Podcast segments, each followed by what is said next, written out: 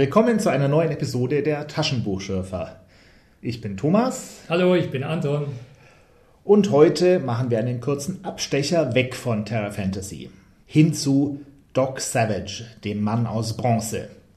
Doc Savage war eine Pulp-Serie, die 1933 bis 1949 erschien mit, ich glaube, um die 150 dünnen Romanen, alle um den Helden Doc Savage und sein Team, der Abenteuer erlebt.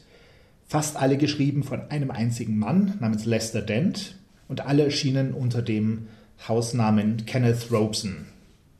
Auf Deutsch sind bei Pabe damals, glaube ich, die ersten 89 Taschenbücher erschienen. Ab dem Jahr 1972, richtig?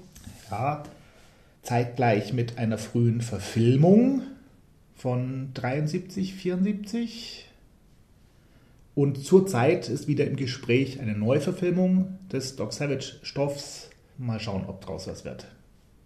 Und das Ganze war Antons Idee. Ja, es ist, Thomas erwartet jetzt, dass ich ihm danke, dass er meinem langen Drängen nachgegeben hat. Ähm, ich musste den Wunsch ja immer wieder wiederholen. Aber inzwischen muss ich sagen, das wird nicht leicht, über Doc Savage zu sprechen. Ich werde aber mein Bestes geben. Ich bin gespannt, ob wir zu Teil 2 vordringen werden. In Band 1, zu Deutsch Der Chef, werden erstmal die Helden vorgestellt. Wir beginnen in New York in einem Wolkenkratzer am 86. Stock. Es wird nicht gesagt, dass es das Empire State Building ist, aber doch sowas ähnliches. Doc Savage, der Mann aus Bronze, ist nach Hause gekommen. Sein Vater ist gestorben und er will sich um den Nachlass kümmern. Aber ich glaube, er weiß zu dem Zeitpunkt bereits, dass sein Vater umgebracht wurde. Also jedenfalls kommen da seine fünf Freunde und da ist ja einer glorioser als der andere. Wollen wir das Team kurz vorstellen? Ja, ich habe es mir aufgeschrieben, weil ich sie sonst, glaube ich, nicht auseinanderhalten würde. Doc Savage ist ein Supermann, der fast alles kann, hat aber trotzdem ein Team von fünf Helfern, die alle irgendwelche Marotten haben, damit man sie sich leicht merken kann und sich sie auseinanderhalten kann. Leicht wird es trotzdem nicht. Also mir gefällt ja der Johnny am besten. Der ist nämlich halb verhungert. Ich finde das eine bemerkenswerte Charakterisierung für einen Helden. Ähm, hier steht, der lange, hagere William Harper, Little John. Little John ist sein Nachname, oder? Kurz Johnny genannt. Er trug eine Brille, deren linke Linse besonders stark war. Johnny wirkte wie ein halb verhungerter, eigenbrötlerischer Wissenschaftler. Dabei war er einer der vermutlich besten Fachleute auf den Gebieten Geologie und Archäologie. Ja, dann gibt es noch Rennie, der ist ein Ingenieur. Und Ingenieur heißt, der kann so ziemlich alles bauen. Ob kleinere Sachen oder Brücken, der ist fürs Bauen zuständig. Rennie ist bekannt für große Fäuste. Der ist kräftig. Seine Fäuste sind tödliche Waffen, war ein Zitat jetzt. Und eigentlich heißt der Mensch Oberst John Renwick. Und was kann er mit seinen Fäusten machen? Er kann schwere Türfüllungen zertrümmern. Das war vielleicht ein Zeitvertreib früher. Ich weiß auch nicht, warum man gerade darauf besonders stolz sein kann, ob das sowas ist, was man oft anwenden kann. Dann gibt es Long Tom, der Elektronikbastler der zeichnet sich laut Kommentar dadurch aus, dass er gelegentlich in Rage gerät und Wutausbrüche hat. Das taucht in späteren Bänden, glaube ich, nie wieder auf und auch so ein, in, in dem Band gibt es nicht wirklich so einen Wutausbruch, wenn ich mich richtig erinnere. Aber jeder von denen muss halt eine gewisse Macke haben, damit man sie sich gut einprägen kann. Also der Long Tom, der hat einen Spitznamen, der heißt Ham. Nein, Ham ist der andere. Haha, schon verwechselt. Sehr gut. Also die einzigen zwei der fünf, die wirklich wichtig sind, die haben wir jetzt ausgespart mhm. bisher. Mhm. Das ist Ham, der ist Anwalt. Ach, der, der brillante Rechtsanwalt. Ah, ja, ja, genau. Ein schnöseliger Dandy. Oh, der hat immerhin in Harvard studiert. Hast du in Harvard studiert? Siehst du? Siehst du? Hat einen Schwertstock und ist immer piekfein gekleidet. Ah, der Spazierstock mit der tödlichen Waffe darin. Ah, das sind Rechtsanwälte, das meine ich wahrscheinlich. Ach, das ist Long Tom, genau. Das ist Ham. Schon wieder verwechselt. Das ist Ham, okay. Und der letzte ist Monk. The Monk, ah, der ist gut, ja. Der ist Chemiker und zeichnet sich durch affenartige Statur aus. Haarig, klein, gedrungen, kräftig. Gut, und jetzt machen wir ein kleines Quiz. Wie schwer sind die fünf? Steht das drin? Ja, und ich muss wirklich sagen, also das ist so aufdringlich notiert, dass man nur noch drüber fallen kann. Der, also der Johnny, habe ich ja vorher schon gesagt, der war halb verhungert. Bei dem erfährt man nicht mehr, was ist. Ähm, beim Major Thomas J. Roberts, der ist nur dünn. Der ist nur dünn. Aber dann wird es so konkret, dass ich damit nichts mehr anfangen kann.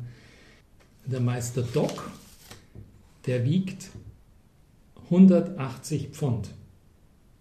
Warum steht das da? Dachte mir zunächst, naja, steht halt hier 180 Pfund. Aber es geht ja so weiter. Der nächste, das ist dann, das ist dann Renny, der mit den tödlichen Fäusten, der wiegt 220 Pfund. Und so weiter. Also auch in einer Pulp-Serie muss ich zugeben, das Letzte, was ich mir von, bei einer Charakterisierung von Helden erwarte, ist die Angabe ihres Gewichts in Pfund. Wieso? Hm. Ich weiß es nicht. Ich weiß, dass damals Unterernährung ein größeres Problem war. Die Werbeanzeigen aus der Zeit, da geht es immer eher darum zuzunehmen und nicht so ein dünner Schwächling zu sein. Also in 40er Jahren ja. gab es Werbeanzeigen, so können sie zunehmen. Bis, bis weit in die 60er rein. Da ging es eher darum, äh, zuzunehmen. In den alten Kochbüchern, ich habe noch so ein schönes altes Kochbuch, da ist hinten ein Diätkapitel und Diät heißt auch hier eine Diät, um die dünnen Leute ein bisschen aufzupäppeln, damit die Gewicht zulegen.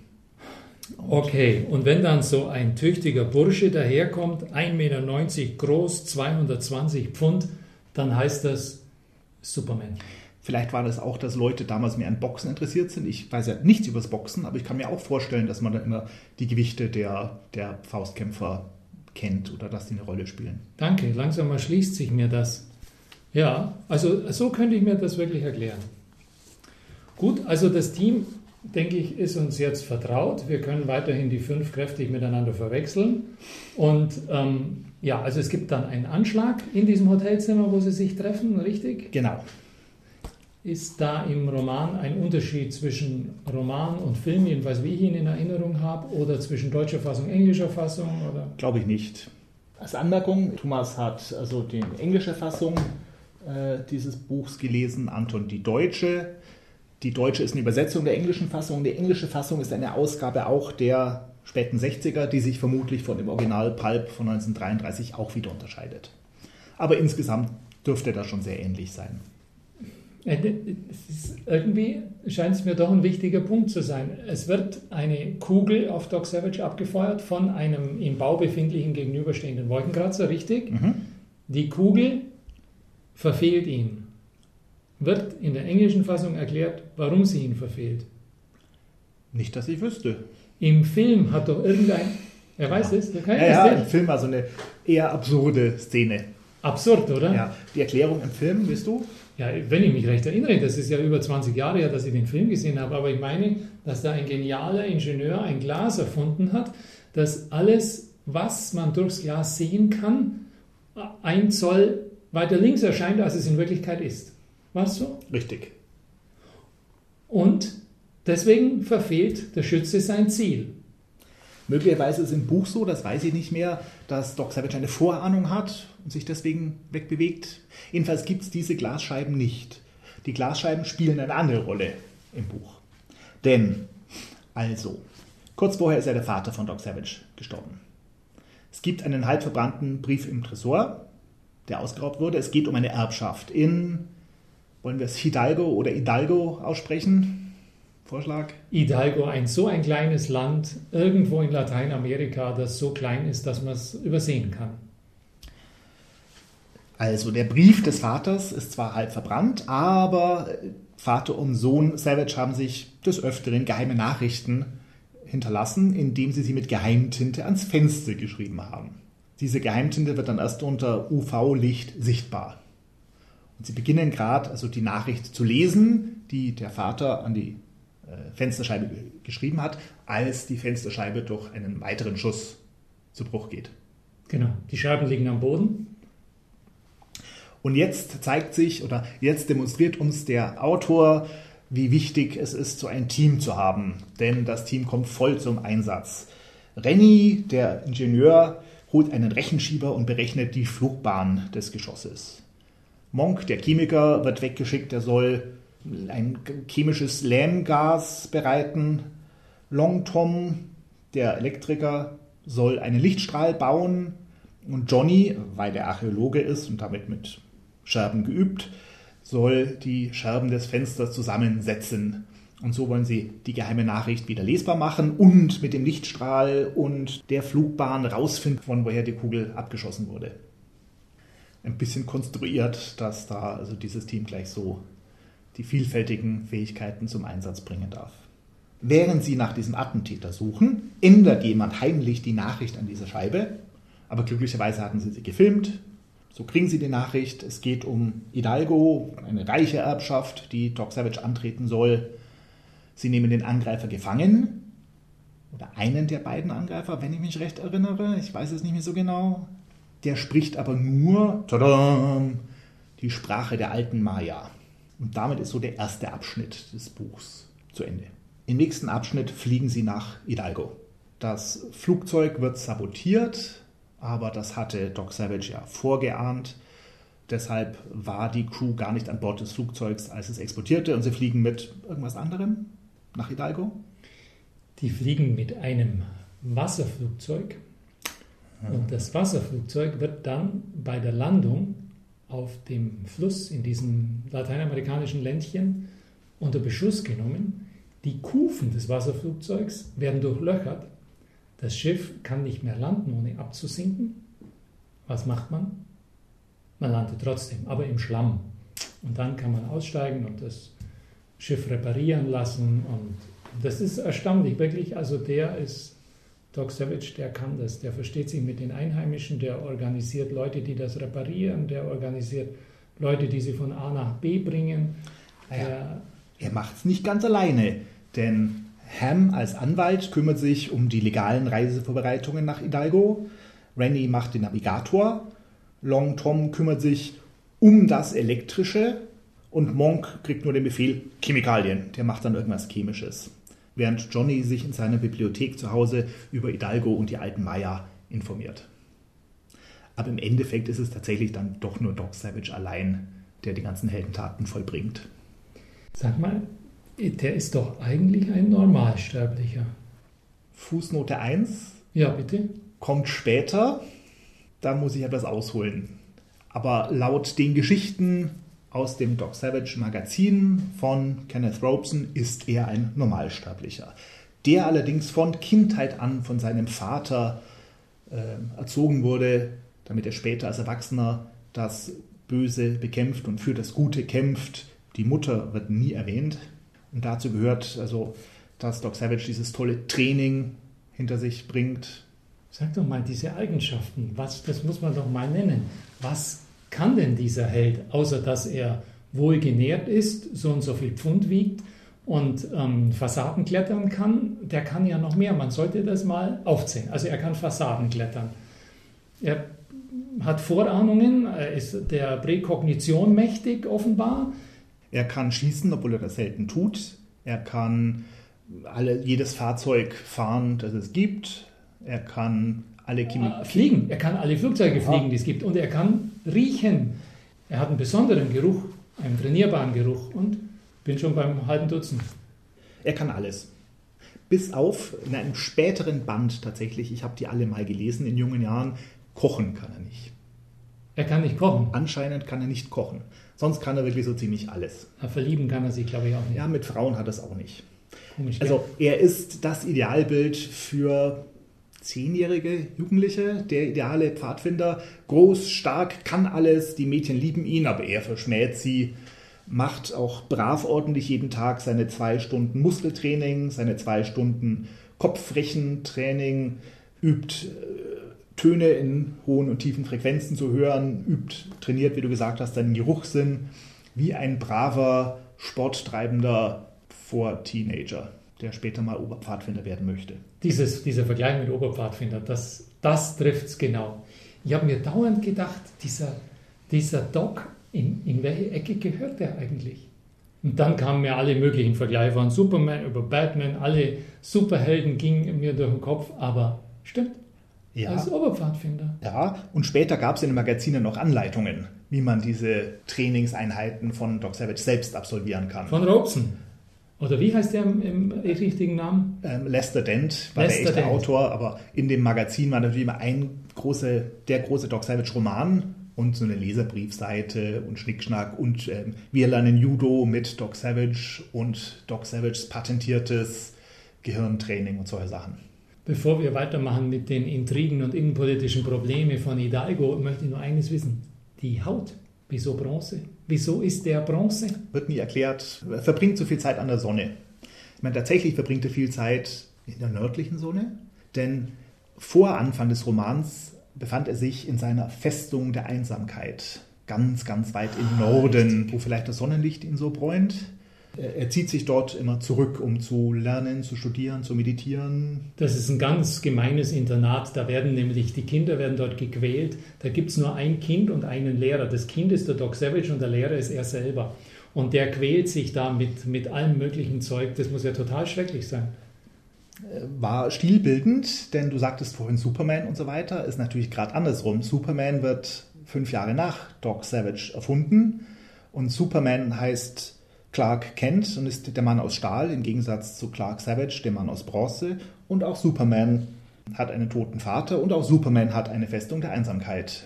Wow, Doc Savage ist Vorläufer. Ja, Gab es denn vor Doc Savage überhaupt Superhelden? auch wieder ein eigenes Thema. Also klassische Superhelden, so wie Superman, nein. Aber Flash Gordon gab es. Es gab Flash Gordon, es gab Zorro, Zorro gab es ja. also maskierte Helden, es gab einen, einige Wild-West-Helden, gab schon ein paar vorher, Und dann, wir sind jetzt, glaube ich, 1935 war es, gell? Oder? 33. 1933 müssen wir uns merken, Doc Savage. Jawohl. Vorher gab es Westernhelden, tolle Reiter, die Helden im All, aber keine, so nicht das, was wir unter Superhelden kennen. Ich glaube schon, ja. Interessant. Doc ist sogar so sehr Pfadfinder, dass er nach dieser Bruchlandung mit dem Flugzeug einen Angreifer, der auch wieder auf sie schießt, rettet vor einem Haiangriff, indem Doc Savage den Hai K.O. schlägt. Sein überlegenes wissenschaftliches Wissen hilft ihm dabei, die eine Stelle herauszufinden, wo ein Hai verwundbar ist, haut den Hai K.O. Der Angreifer informiert sie ein bisschen über die Schurken, die es verfolgen, die das Flugzeug sabotiert hatten. Und danach will der Angreifer ins Kloster gehen. So sehr ist Doc Savage Vorbild. Sprechen wir über Band 1. Ja, Entweder habe ich geschlafen oder es ist gekürzt. Das habe ich nicht das ist gelesen. dann möglicherweise gekürzt. Das ist bevor sie in der Hauptstadt von Hidalgo ankommen, nach der Wasserlandung. Der geht ins Kloster. Wahnsinn. Interessant zu hören. In der Hauptstadt von Hidalgo treffen sie dann Don Rubio Gordo, Oh, der Schlimme. der Innenminister. Hat Teufelsohren und jeder, also es wird nicht explizit gesagt, aber es ist sonnenklar, auch für zwölfjährige Leser, dass das der Schurke sein wird.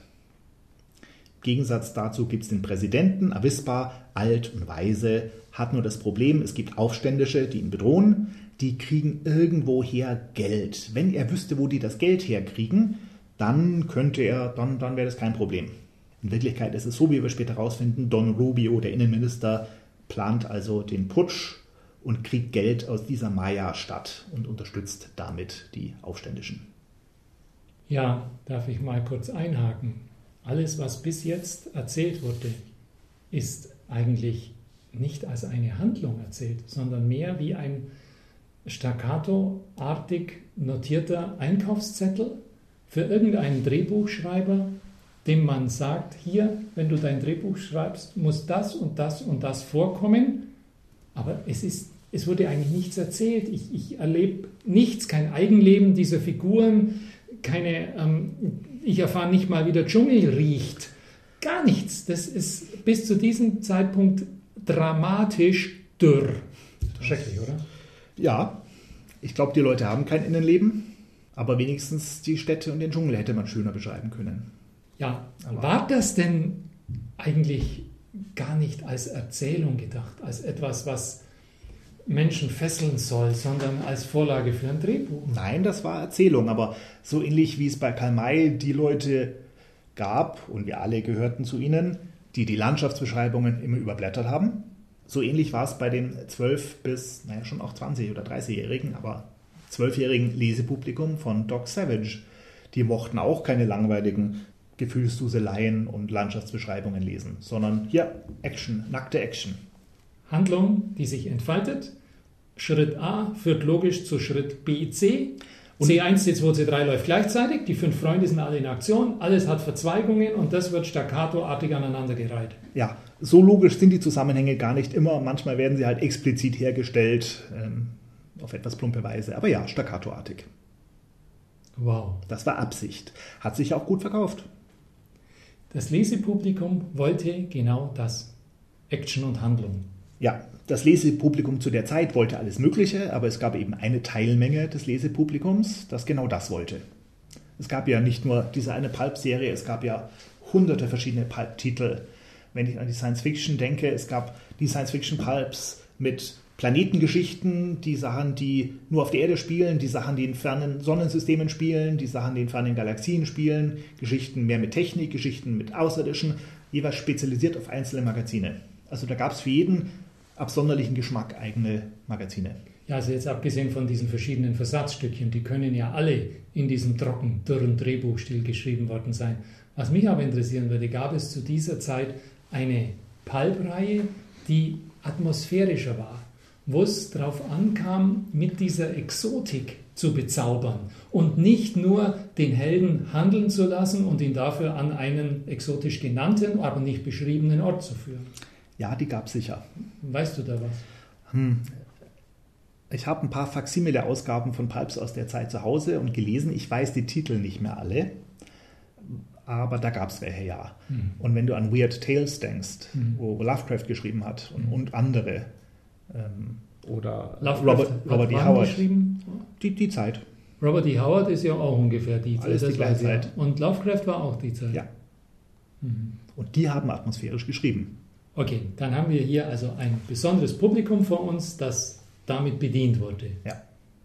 Und das Publikum blieb der Reihe treu, oder? Wie viele haben wir vor uns? Wie viele Romane? Um die 150, glaube ich. 150 Romane haben wir vor uns. Das lief 10, 16 Jahre lang so.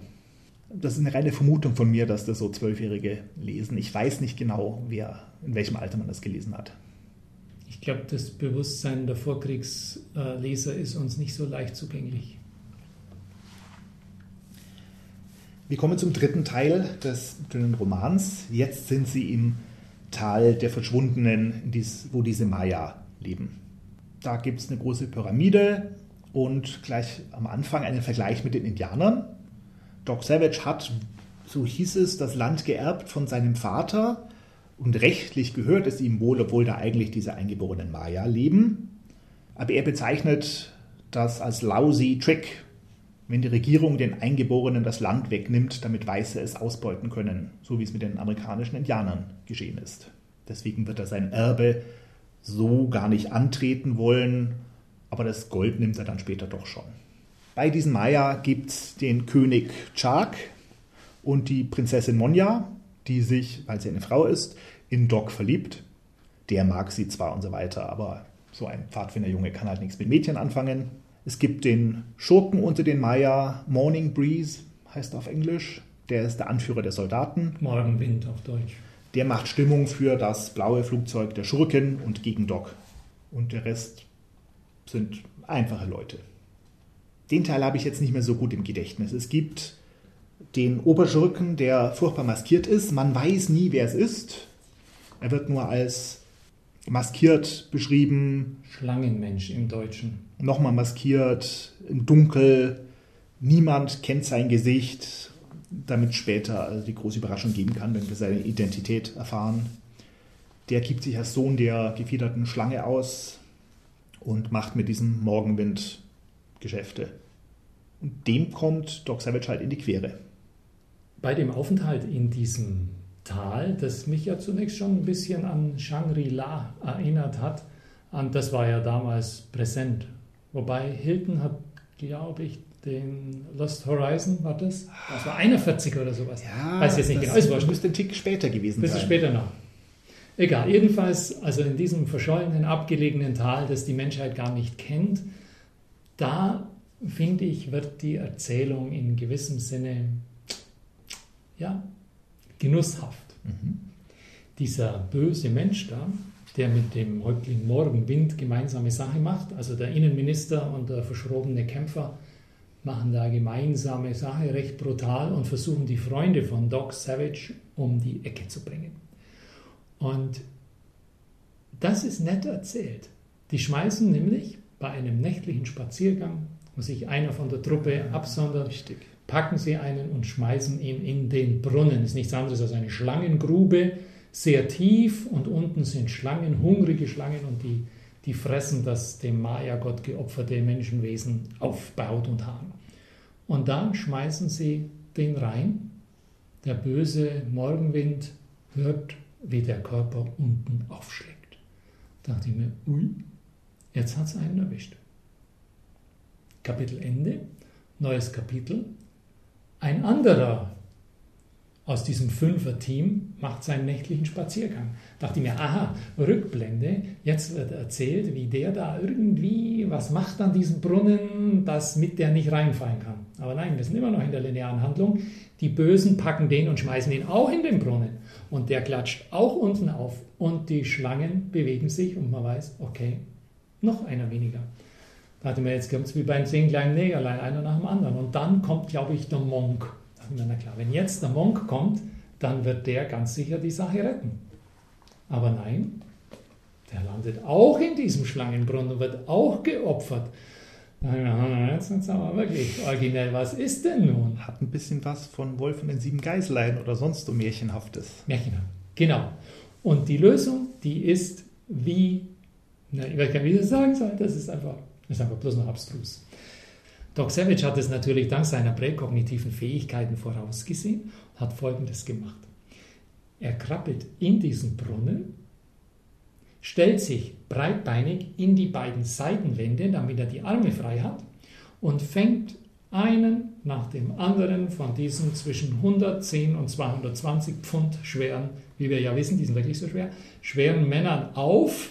Der fängt die auf, hält sie fest und bringt irgendwie einen mitgebrachten Stein dazu, statt dem Freund aus dem Fünferteam zu Boden zu plumpsen, damit der böse Morgenwind oben was plumpsen hört und sich die Schlangen unten bewegen. Und so fängt er den ersten auf, dann den zweiten, dann den dritten. Drei Steine plumpsen runter. Morgenwind ist zufrieden. Sie gehen alle wieder weg. Tja, da bin ich aufgewacht. Das war, das war schon naja, das ist ja auch alles nacheinander, nicht gleichzeitig. Er fängt ja nicht alle drei gleichzeitig auf, sondern er stellt sie dann schon wohl zur Seite, wenn sie erstmal gefangen sind. Im Brunnenschacht. Das ist, ja, also ich war schwer beeindruckt. Aber das ist, glaube ich, typisch für Lester Dent oder in, in den Savage-Romanen. Der baut gerne mal so kleine Fallen ein, Situationen, die neutral beschrieben werden, die eigentlich völlig unmöglich sind, und später kommt dann die überraschende und manchmal etwas abstruse Lösung des Ganzen. Da ist er ganz fair. Er beschreibt nur, jemand fällt rein und es plumpst, Rest muss der Leser sich denken und nachher kommt die Lösung des Rätsels. Ähnlich in späteren Bänden, wenn Doc Savage sich verkleidet, das macht er oft. Und dann heißt, wenn er sich verkleidet als jemand anderes, dann heißt er nie, Doc Savage ging zur Tür rein oder der verkleidete Doc Savage ging zur Tür rein oder Jack als den er sich verkleidet hat, ging zur Tür rein, sondern immer nur der Mann, der wie Jack aussah. Oder der Mann mit dem Hut. Der geübte Leser weiß natürlich dann, dass der Mann mit dem Hut garantiert nicht der ist, den man glaubt, dass es ist. Okay, ja, das ist fair. Stimmt. Naja, der Trick mit dem Brunnen hat dann nicht geklappt. Dann greifen die Schurken zu einer Seuche. Und das ist vielleicht doch durch Film beeinflusst. Denn der Schurke hält quasi in die Kamera zwei Gläser. Das eine beschriftet mit Keime, die den roten Tod verursachen. Und das andere beschriftet mit Heilmittel für roten Tod. Und ja. damit wird äh, das Wasser vergiftet, sodass sich die Seuche verbreitet. Allerdings findet auch da Doc Savage und sein Team ein Gegenmittel. Dann gibt es noch eine riesige Maschinengewehrbelagerung, bla bla bla und Geschieß und sie basteln selber Schwarzpulver, aber das schenken wir uns ein bisschen, finde ja. ich. Ganz am Ende gibt es einen Zweikampf oder gibt es keinen Zweikampf, den gibt es nur im Film. Doc tritt auf den maskierten, die gefiederte Schlange und der enthüllt sein Gesicht und wir erfahren zu der Überraschung von Doc Savage äh, und von sonst niemanden, dass es Don Rubio, der Innenminister von Hidalgo ist, der sich dann lieber nach unten stürzt, als sich gefangen nehmen zu lassen. Das ist das, damit ist auch das Problem gelöst, was tun mit den Schurken. In späteren Bänden hat Doc Savage eine tolle Lösung dafür. Der hat da im nördlichen Teil von New York so eine Spezialklinik, wo er die Schurken am Ende des Buchs hinschickt, weil selber kann er sie nicht umbringen, dazu ist er zu edel. Er schickt sie in diese Spezialklinik, wo sie am Gehirn operiert werden und ihnen alle bösen Triebe dann rausoperiert werden. Und sie werden danach nützliche Mitglieder der Gesellschaft. Sieh an, sieh an. Aber so weit sind wir noch nicht. Noch muss sich der Schurke selbst töten. Die riesigen Goldschätze der Maya werden verteilt. Ein Drittel kommt, wird angelegt für die Mayas, dürfen sie behalten. Das heißt, dürfen sie behalten, wird für sie angelegt vom Weißen Mann. Ein Fünftel geht an die Regierung von Hidalgo, diesen netten Präsidenten Avispa, diesen freundlichen älteren Herrn. Und der Rest ist für Doc. Das bleibt zwar in Hidalgo erstmal das Geld, aber er kann sich jedes Mal äh, mit komplizierten Anweisungen holen lassen. Ein Funkspruch und ein Maultier-Treck voller Gold geht von den Maya Richtung äh, Hauptstadt und von dort zu Doc Savage. Ordentlich verteilt. Also, muss sagen, niemand übervorteilt. Und Vater Staat bekommt auch noch was ab. Wurde übrigens zuerst genannt. Gell? Zuerst geht ein erklecklicher Teil an den Staat und der Rest wird dann schön gedrittelt okay. oder so. Ja, ja. Was ist mir noch aufgefallen an dem Buch? Jetzt kommt die Fußnote 1. Na gut, die Fußnote 1. Tatsächlich ist Doc Savage ein ganz normaler Mann. Mhm. Nur durch menschliches Training so weit gebracht. Philip Jose Farmer, ein Science-Fiction- und Fantasy-Autor. Ja, und was hat der hier zu schaffen? Sagt dir Walt Newton irgendwas? Aus der Flusswelt? Nein. Sondern? Äh, Philip Jose Farmer hat eine Biografie von Tarzan geschrieben und eine Biografie von Doc Savage. So richtig mit Geburt, Jugendjahre, spätere Jahre, hat die 150 Abenteuer in chronologische Reihenfolge gebracht, hat ein paar davon als erfundene Abenteuer markiert, die einfach zu, mit der Wissenschaft also überhaupt nicht verträglich sind. Andere umgedeutet, insofern als bestimmte Tat, Tatsachen da drin eben verschwiegen würden oder anders dargestellt würden, um Unschuldige zu schützen. Aber im Prinzip hat er die 150 Bände genommen, hat gesagt, die sind wirklich passiert und hat eine, Bi eine Biografie von Doc Savage geschrieben. Löblich. Und ein langes, langes Vorwort dazu, oder ein Teil der Biografie, einen Stammbaum von Doc Savage. Na, jetzt bin ich aber gespannt. Einen ausführlichen Stammbaum. Karl der Große. Nein, ich glaube, es geht zurück ins späte 18., frühe 19. Jahrhundert. Oh. 18. Jahrhundert. Oh yeah. Als ein Meteor. Du bist doch, du weißt doch sowas. Wie heißen die Dinge, wenn sie auf der Erde landen? Die können, Meteore können durchaus landen. Okay. Also, aber die landen nicht, sondern die prallen drauf. Ein Meteor ist in England in der Nähe einer Kutsche mit Reisenden runtergegangen mhm. und hat die verstrahlt. Ja. Und die Reisenden, namentlich alle bekannt, haben dann Nachkommen gezeugt. Und sowohl diese Reisenden als auch ihr Nachkommen zeichneten sich durch man muss fast sagen, übermenschliche Fähigkeiten aus. Besonders klug, besonders stark, besonders clever. Tolle Geschichte. So ziemlich jeder bekannte Abenteuerheld, naja, seit dem frühen 19. Jahrhundert, gehört in diesen Clan, in diese Familie oder in diese Gruppe von Leuten, Nachkommen der Leute, die da in der Kutsche waren, als der ähm, bei dem kleinen Städtchen Walt Newton als der Meteorit, der Meteor runterging. Also Tarzan gehört natürlich dazu, James Bond, äh, Sherlock Holmes. Sag mir jemanden aus der Zeit und der ist garantiert ein Familienmitglied oder ein Das schreibt ein Farmer so. in Das schreibt Farmer so. Biografie. Oh, das ist einfallsreich. Und diese Biografie wiederum und die Geschichte von Walt Newton hat weite Kreise gezogen, die aber neue Fußnoten nötig machen würden. Und die Bronzehaut? Also die Auswirkungen der Strahlung von diesem Meteor hat, die haben alle möglichen Auswirkungen. Wird nicht groß erklärt, ich weiß es nicht mehr auswendig, aber die Bronzehaut, die, der Farbton könnte auch ein Produkt dieser Strahlung sein, die eben das Genmaterial der Anwesenden verändert hat. Schön. Da musste ich jetzt aber lange drauf warten auf die Fußnote. Das, ist, das hätte auch am Anfang stehen dürfen. Ja, okay. Also, Ich wusste nicht, ob es den Fluss ein bisschen hemmen würde. nein, nein, wir kamen jetzt von, von Lovecraft bis Farmer. Also, ich bin schwer beeindruckt. Einen letzten Punkt habe ich noch, nämlich wieder was für die Jungs. Also nicht nur diese Übungen, wenn man nur zwei Stunden täglich seine Hausaufgaben macht, wird man zu einem tollen Supermann, sondern auch die Technik ist für Jungs interessant. In dem Buch geht es viel um, man muss sagen, moderne Technik. Doc Savage hat eine aufziehbare Taschenlampe, die ohne Strom funktioniert, sondern mit Federantrieb, die wird aufgezogen und gibt Licht. Eigentlich eine neue, tolle Erfindung.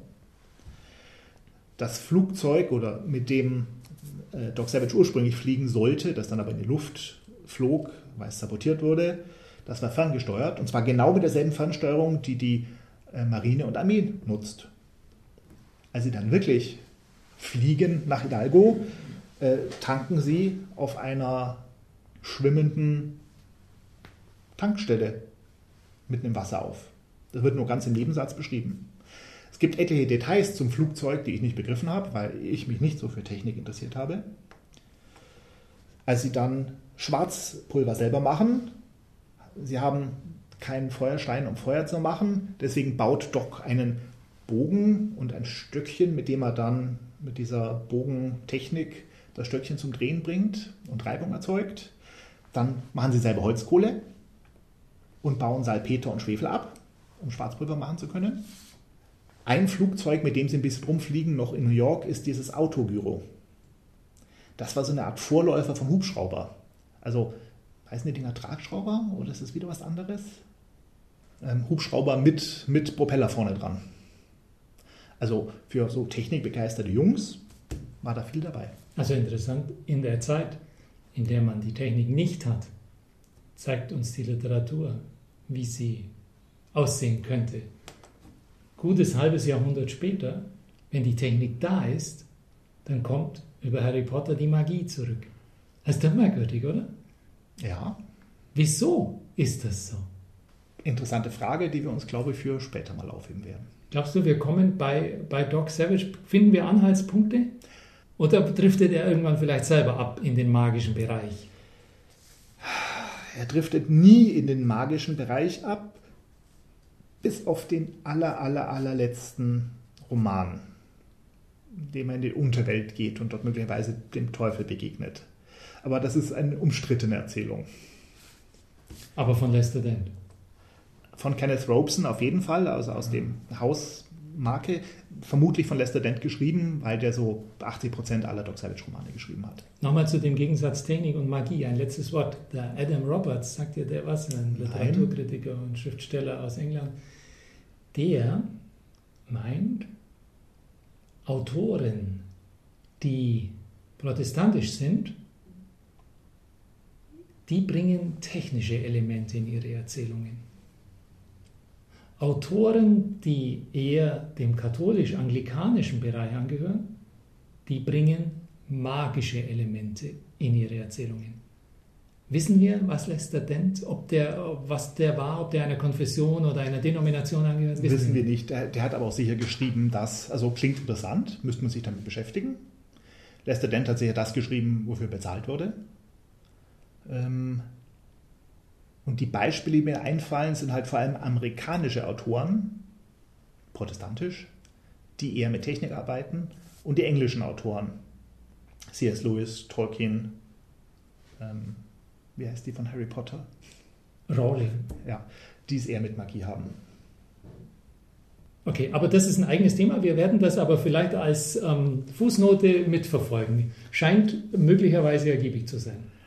Aber für heute, glaube ich, war es das erstmal. Es war erstaunlich viel. Ich danke dir für deine Geduld. Du hast ja wunderbar präpariert. Alle meine Fragen wurden beantwortet. Ich, ich bin auch erleichtert, dass mein Vorschlag, dass wir uns dem widmen, dass der jetzt nicht im Sande verlief. Also ja, ich habe sie alle gelesen. alle gelesen. In welchem Lebensalter, wenn ich fragen darf? Um die 30 rum, glaube ich. So alt schon. Ja. Oh. Naja, gut, dann jetzt nochmal auf ein neues. Danke Okay. fürs Zuhören. Ich war Anton. Ich war Thomas. Tschüss.